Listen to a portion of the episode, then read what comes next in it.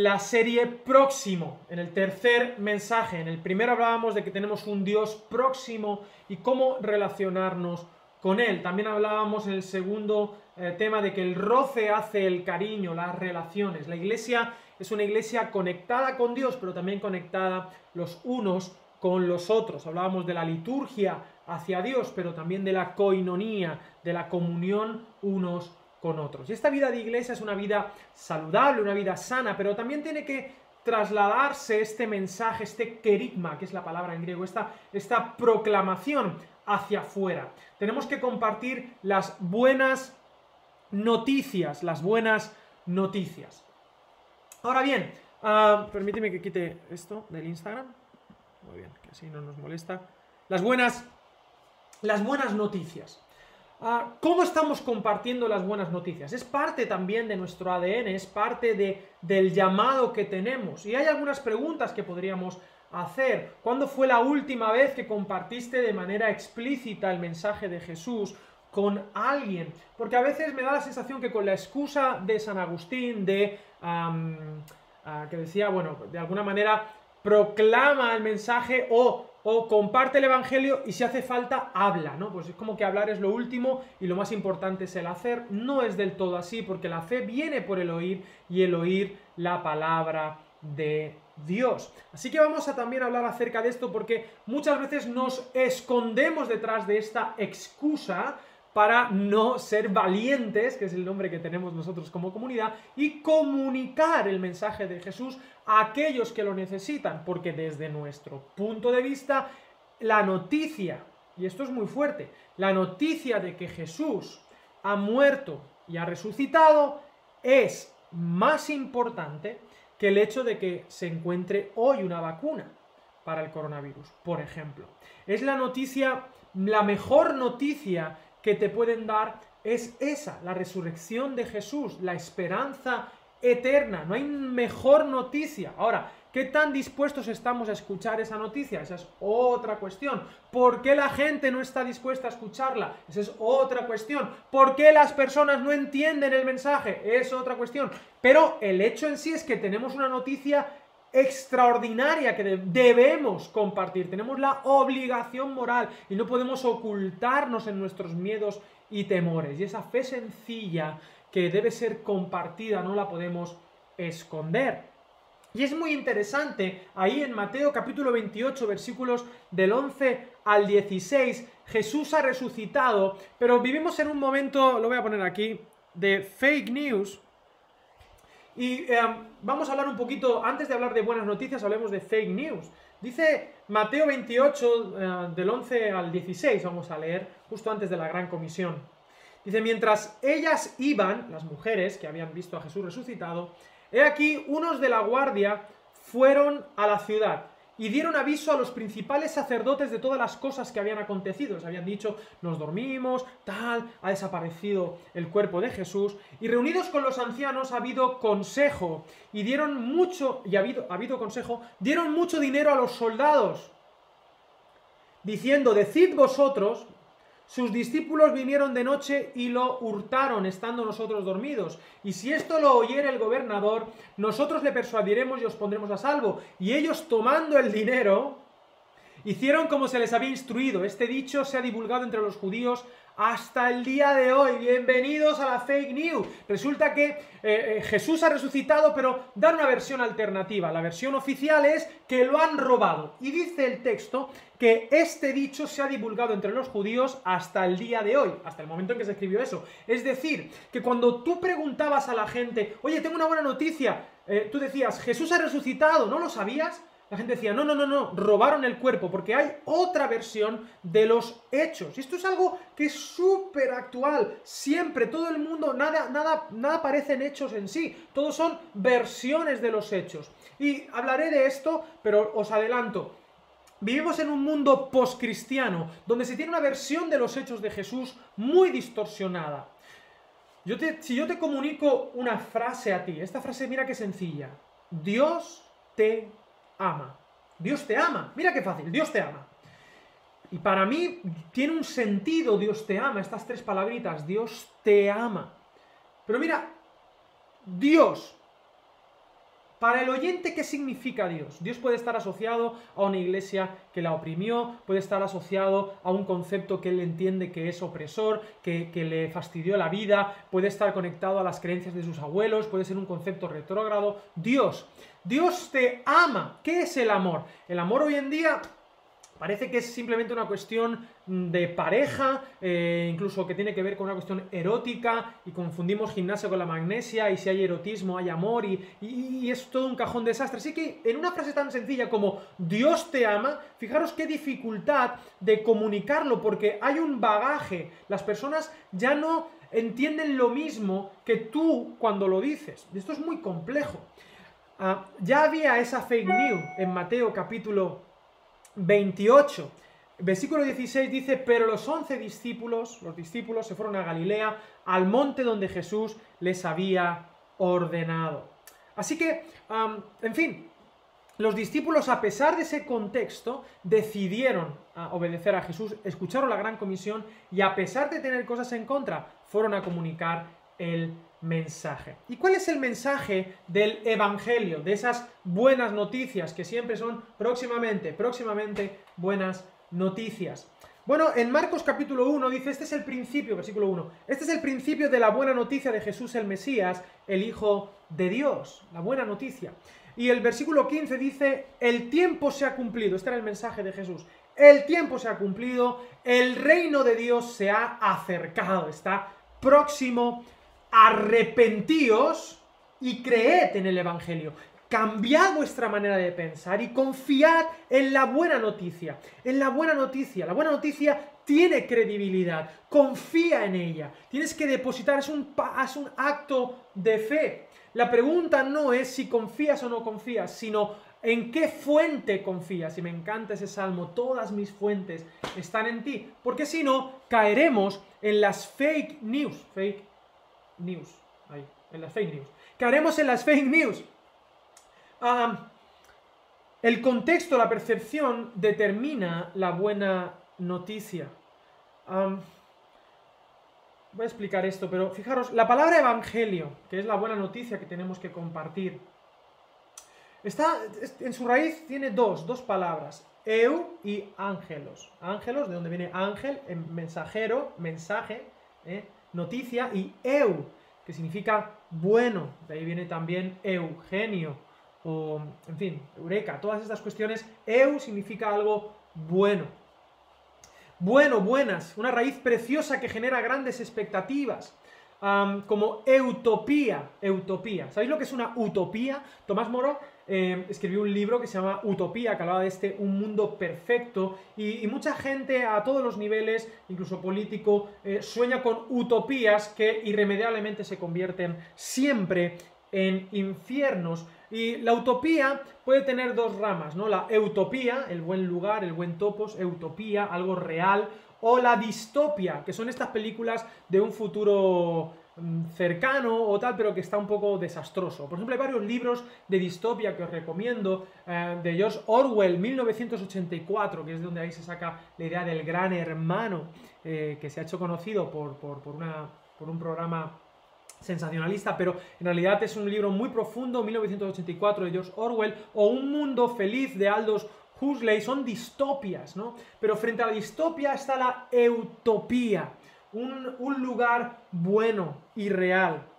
Y esta noticia de que el reino de Dios se ha acercado es, es una buena noticia, es buena. Pero hoy en día, por alguna razón, el Evangelio no parece bueno. No parece bueno. Hoy en día, las buenas noticias, no sé si os acordáis, pero hace unos meses, antes de todo este momento urgente, las buenas noticias tenían que ver con el lanzamiento del nuevo iPhone, o cualquier producto de moda, o la nueva producción de Justin Bieber, o que han descubierto agua en Marte, o que han desarrollado, vete todo. Esas son las buenas noticias, eso es lo que realmente busca la gente. ¿Qué, cuáles son los consumidores de buenas noticias? O cuestiones políticas, ¿qué está dicho aquel? ¿Qué está dicho tal? Que han aprobado no sé qué? ¿Que ahora te van a dar un dinero no sé cuántos, pum, y, toda, esta, toda esta idea.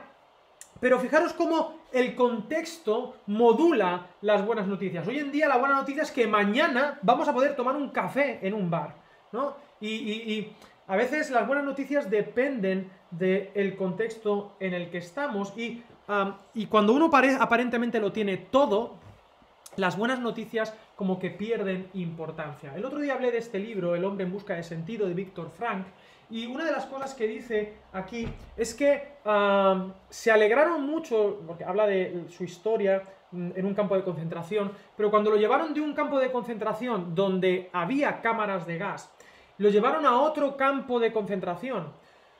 Donde no había cámaras de gas, dice que, que, cuando todos los presos se enteraron de esto, los que estaban en el tren hacinados, que ni cabían en el vagón y no podían todos tumbarse a dormir, estuvieron durante días enteros y allí ni comida, ni sitio donde ir al baño, ni nada, pero cuando se enteraron de que al campo de concentración donde iban no había cámara de gas, sintieron una alegría extraordinaria, era una buena noticia. ¿Cómo es posible que a veces eh, las circunstancias ah, hagan que sintamos malas noticias como buenas noticias? Y a veces el ser humano tiene un poco síndrome de Estocolmo. Pero el Evangelio quiere liberarnos también de eso. ¿Cuáles son las buenas noticias que a ti te emocionan? ¿Y qué tiene que ver el mensaje de Jesús conmigo hoy? En medio de todas estas noticias, news, buenas, malas, verdades, mentiras, verdades a medias, ¿qué importa lo que haya hecho un judío hace dos mil años en una provincia apartada de un imperio extinguido? ¿Qué me importa a mí lo que hizo Jesús? Preferimos las utopías o utopías que nos promete la tecnología, que es una utopía en la que todos hemos querido caer, y a las que todos hemos respondido. Nos dijeron que con nuestros móviles podríamos conectarnos más, ser más nosotros. Hoy en día estamos más alienados que nunca. Nos dijeron que íbamos a tener más tiempo, pero ahora somos esclavos de la conexión constante y del exceso de información y del entretenimiento y no nos damos cuenta. Nos cuesta concentrarnos mucho más. Os he hablado de Yuval Noah Harari y él escribió el libro Sapiens, pero el segundo que escribió este, Homo Deus, es un libro súper interesante. Este es el autor de cabecera de Barack Obama, de Mark Zuckerberg, el de Facebook, de Bill Gates. Y este, este libro habla de cómo imagina el futuro con las tendencias que ahora están teniendo lugar. Y afirma que el ser humano, como buena noticia, desea, anhela tres cosas. Tres cosas. Inmortalidad, salud, felicidad, es decir, alegría en esa inmortalidad, y conocimiento y saber y verdad. ¿vale? Anhela, anhela verdad, anhela belleza, anhela bondad. Inmortalidad, felicidad y conocimiento. Y propone que todo eso lo conseguiremos con la buena nueva, con la buena noticia del avance de la tecnología y la genética. Una utopía donde el problema será que el humanismo, que es lo que hoy gobierna, individualismo, humanismo, será sustituido por el dataísmo, los datos serán más importantes que los seres humanos, donde los algoritmos marcarán nuestro destino, nuestros gustos, decidirán por nosotros y trabajarán por nosotros. No os preocupéis que volveremos a esta sociedad zángana, donde otros trabajarán por nosotros, como en el Imperio Romano en el siglo I, en la Roma, donde todo el mundo recibía, eh, había unos poquitos que, que trabajaban. Todo esto suena a veces a ciencia ficción, pero es una realidad que ya se hace visible en la relación con nuestros móviles, que de forma mágica, que seguro os ha pasado a todos, nos anuncian el producto que justamente queríamos comprar. ¿Cómo es posible que ya los algoritmos sepan mejor que nosotros lo que queremos? Y vamos para allá. Y hoy nadie concibe su vida sin estos dispositivos. Así que, eh, en fin, el problema de todo esto es que todas estas utopías se pagan al precio de la libertad y se terminan convirtiendo en infiernos. Pero Jesús dijo, y conoceréis la verdad, la verdad, la buena noticia, el hecho, una good news, no una fake news, y la verdad os hará libres. Este Yuval nos advierte de los peligros que todo esto podría acarrear para lo que significa ser humano. Porque lo que hoy parece una buena noticia, mañana será una pesadilla. En cualquier caso, nuestro día a día está siendo así. El mundo vive adormecido, buscando lo bueno, lo nuevo, en cualquier cosa que le saque de su sinsentido. Pero si el cristianismo es verdad, si Cristo es la verdad, si es como he intentado demostrarte eh, en estos minutos, y en las, anteriores prédicas, ¿qué es la verdad? La verdad entonces es que cada ser humano con el que te cruces, con cada ser humano que te cruces, ha sido creado en un sentido profundo para escuchar esta buena noticia. Esta buena noticia. Y es una noticia nueva, pero también es buena, porque no hay nadie que pueda superar la propuesta de la resurrección y cómo ella nos afecta, cómo afecta a tu presente. Esta noticia es más urgente e importante que la cura o, la vacuna. Y debemos dejar de ser tan huidizos y entender que el futuro, que la esperanza, que la eternidad afecta de manera directa a nuestro presente. Dependiendo del horizonte hacia donde vamos, así actuamos. Si por ejemplo el fin es una boda en una relación de pareja, eso modulará mis relaciones con la chica a la que amo, afectará directamente mi presente con ella, camino a una meta muy concreta, a una buena noticia, voy para allá, voy a la boda, a la fiesta, por cierto hoy en día las bodas las están posponiendo por decir conmigo, ¿cómo te casas en cuarentena? En fin. Y no es una realidad utópica, sí está adelante, pero es una realidad, es una utopía.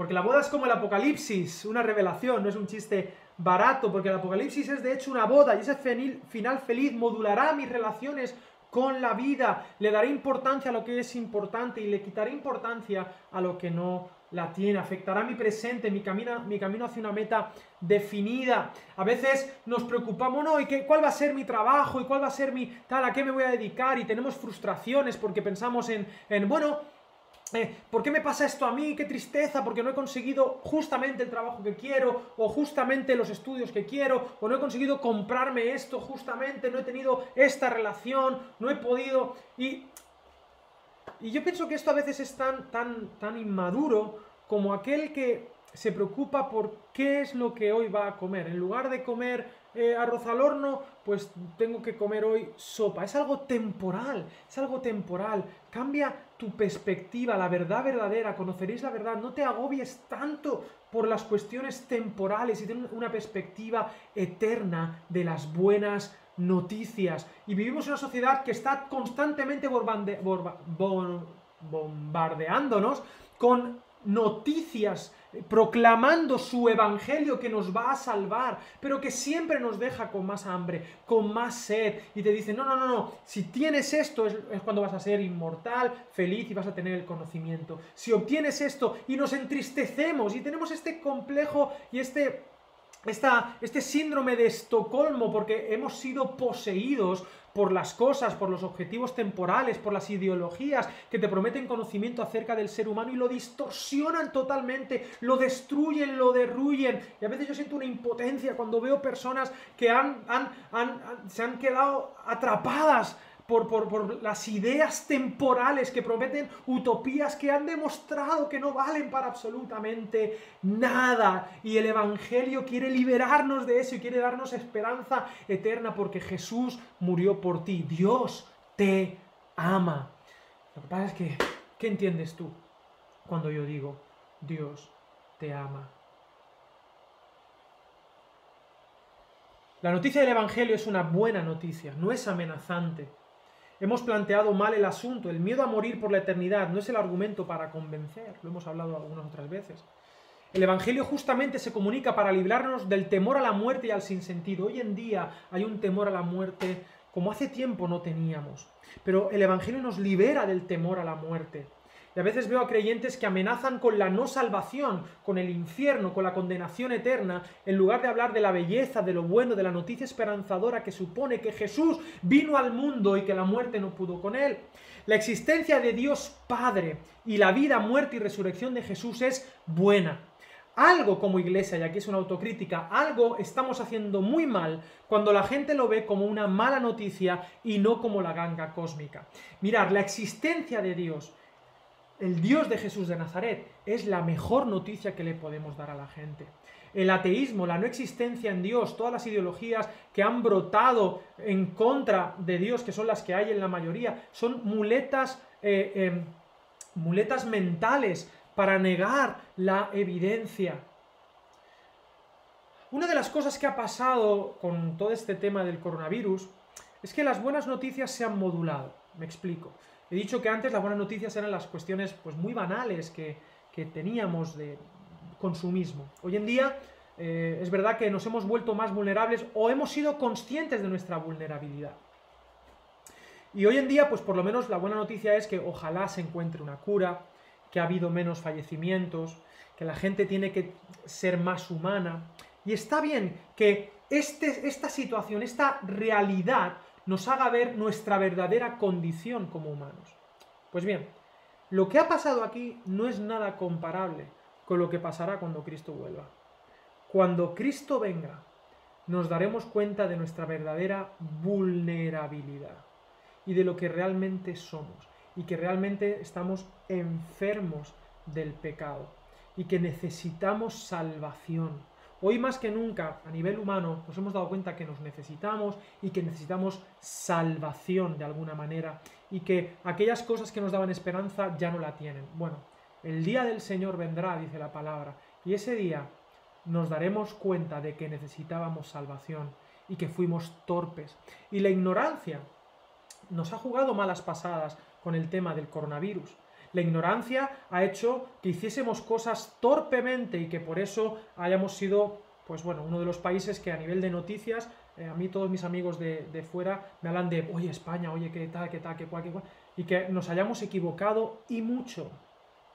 La ignorancia de la buena noticia del mensaje de Jesús puede hacer que la gente se esté equivocando en su modo de vida y mucho. Y aunque sea por ignorancia, tiene consecuencias.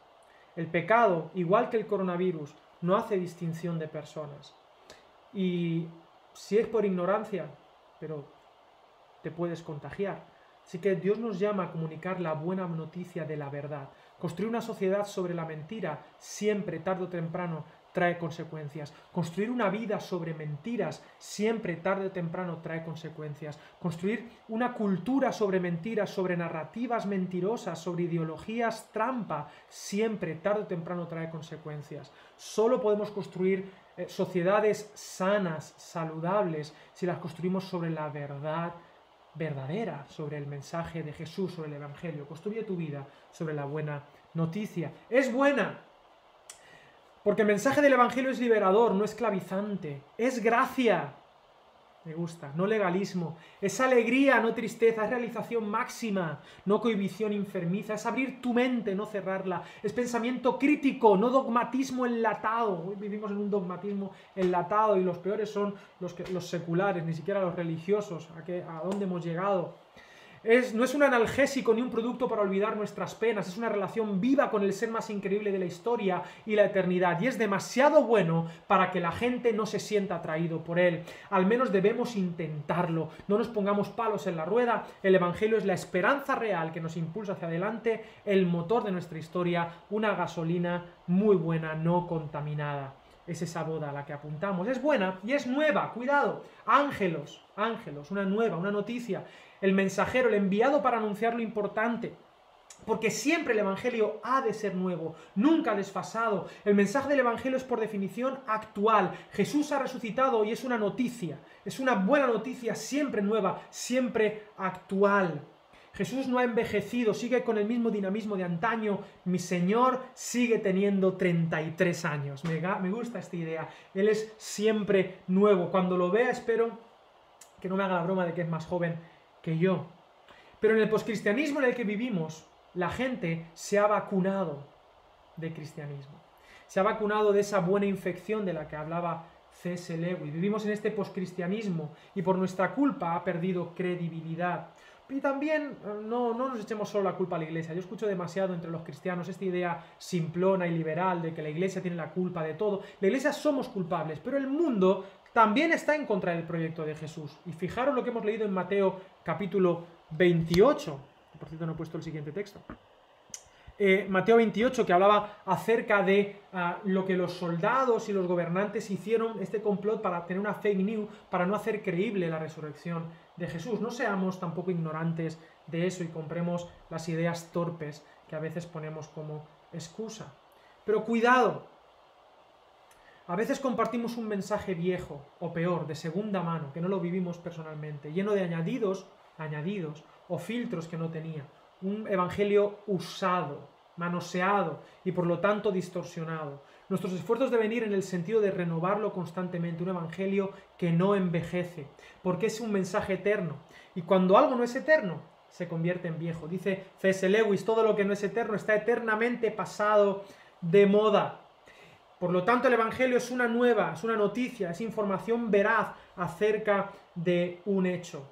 Así que es mejor que vivas de acuerdo a los hechos y no de acuerdo a tus imaginaciones, elucubraciones o muletillas mentales para pensar que jamás te va a alcanzar a ti eh, la verdad verdadera, el juicio juicioso, te va a alcanzar Jesús de Nazaret. La ignorancia no va a hacer que no te afecte. Así que por ahí van los tiros. Y hay un texto que me encanta que he descubierto después de muchos análisis, he estado viendo y he descubierto este versículo secreto, porque este es el mensaje. Este es el mensaje. Y, es, es, muy denso. Voy a pasaros después esta, esto que quizá algunos lo, conocéis. Em, es, una, es un estudio acerca de Juan 3.16, ¿no? Que habla de, de, lo poderoso que es este versículo. Pero permitidme, yo lo he reducido un poquito por el, por el tiempo. Y, y es una narrativa insuperable, porque de tal manera amó Dios al mundo.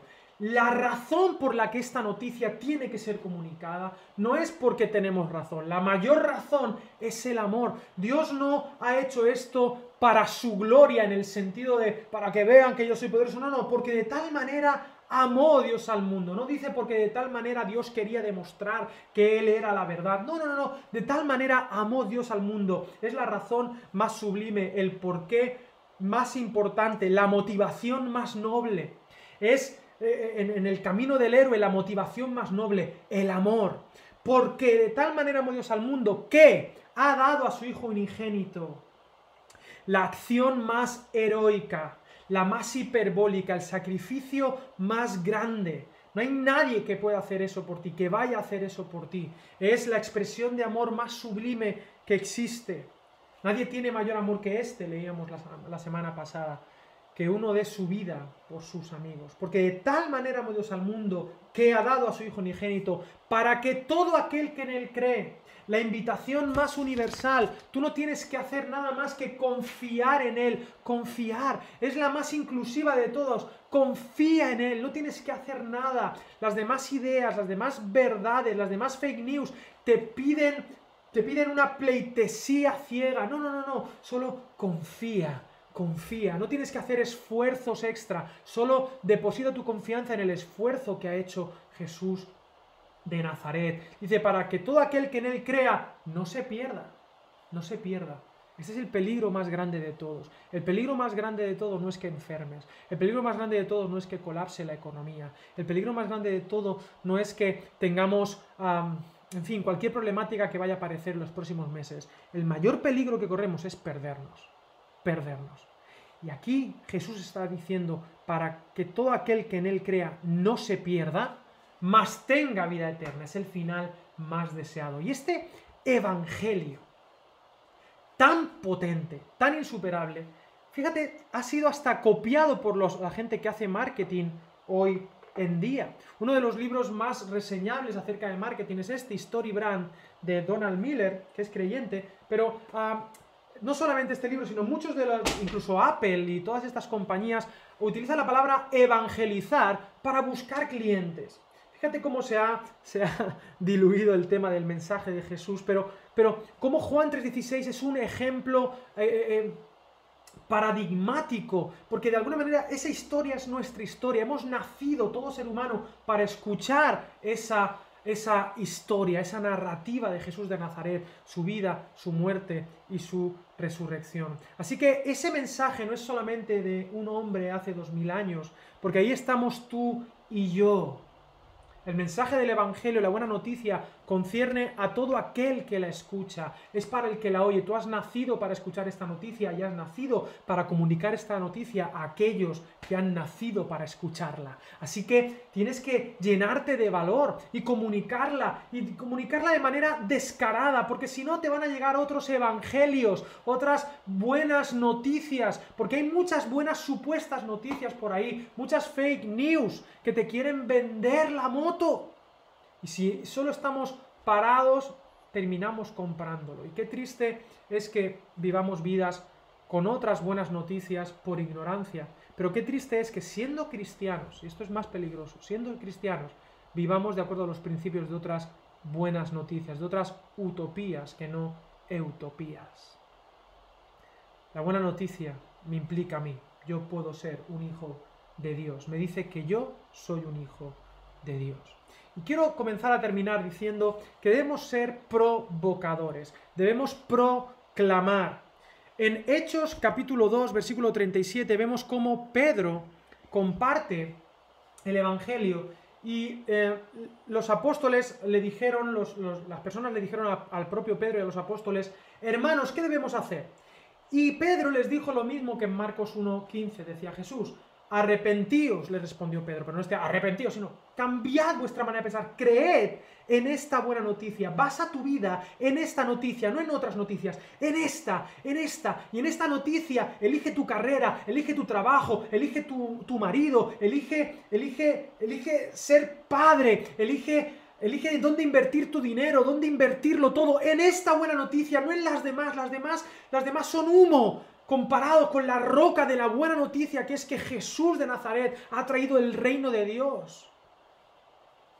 Arrepentíos y bautícense en el nombre de Jesucristo para que Dios les perdone de sus pecados. Esta es la necesidad número uno del ser humano, el perdón de pecados. Y todos los liberales niegan esto, niegan que haya, haga falta el perdón de pecados. Están negando la mayor y es terrible que compremos esa idea, eh, envenenada por otras fake news y hay capas sobre capas sobre capas sobre capas del mensaje del Evangelio. Pero yo en el nombre de Jesús quiero tirar todo eso, por favor, por favor. Y volvamos a desempolvar el mensaje puro, joven, bueno, de que Jesús de Nazaret es el Señor, de que Él es el presidente de este mundo, que solo en Él hay salud y que aunque nosotros somos pecadores, Él murió por nosotros y nos da la esperanza de la resurrección y hay eternidad. Y así ya no me preocupo de si gano mil, mil quinientos, tres mil quinientos o si tengo salud o no la tengo porque yo tengo un objetivo que cumplir. Dar la buena noticia es lo más importante que podemos hacer y como iglesia Valentia necesito que articulemos nuestra vida en hacer discípulos y proclamar el mensaje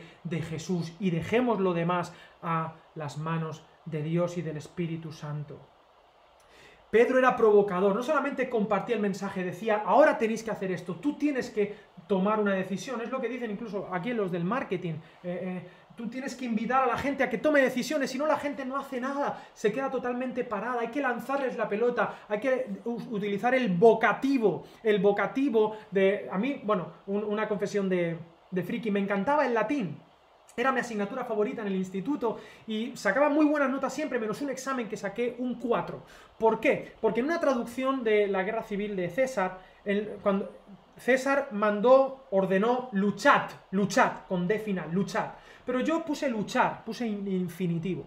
Y mi profesor Emilio Salazar, que me quería mucho, me puso un 4 y era de todo el examen, pero claro, como que era el verbo central de toda la frase, y lo dije mal, jamás eh, o sea, la, lección la aprendí. No es luchar en infinitivo, era luchad, era un vocativo, vosotros tenéis que luchar.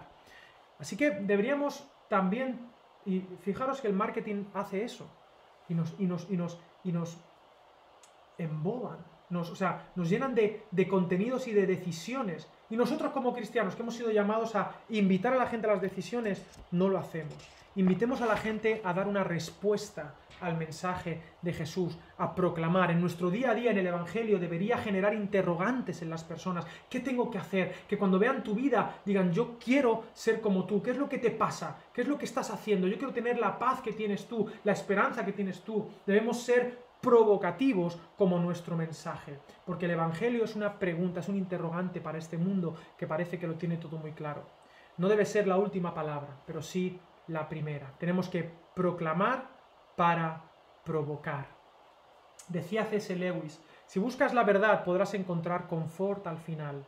Si buscas confort, que es lo que busca hoy en día todo el mundo, confort, incluso ah, los revolucionarios de salón, de sillón, de sofá, no encontrarás, si buscas confort, no encontrarás ni verdad ni confort. Hemos sido llamados a compartir este mensaje de esperanza, porque de tal manera amó Dios al mundo. Dios te ama. Pero ha habido fake news antes y hay que deconstruir eso para construir la buena noticia de que Jesús es el Señor. En la novela de 1890 de Sir Arthur Conan Doyle, de Sherlock Holmes, el protagonista nos enseña una máxima que nos puede ayudar a dar respuesta a este interrogante. Cuando todo aquello que es imposible ha sido eliminado, lo que quede, por muy improbable que parezca, es la verdad. Todos los intentos de salvación eh, terminan colapsando. Jesús y su proyecto es lo único que va a darnos esperanza. Y hemos sido llamados a proclamar el querigma de Jesús, la buena noticia de Jesús, próximamente, de manera muy cercana. Y esa es la noticia que está esperando la creación. Dice Romanos, la creación está esperando la manifestación de los hijos de Dios. Nos están esperando. Despojémonos de todo aquello que puede molestar a que proclamemos el mensaje de Jesús y hagámoslo sin vergüenza. Porque la mejor noticia que podemos darle al mundo es que Dios existe, que Él es galardonador de los que le buscan, que podemos confiar en Él, que Él no, nos no tiene en cuenta nuestros pecados, que nos perdona y que si confiamos en Él tendremos eternidad, que Jesús es el Hijo de Dios, vivió, murió y resucitó para que nosotros tengamos esperanza. Una iglesia que rinde honor a Dios, que le adora, liturgia, una iglesia que tiene relaciones de amor unos con otros, pero también una iglesia que proclama el mensaje de Jesús sin ninguna vergüenza. Y yo sé que Dios bendice esa actitud.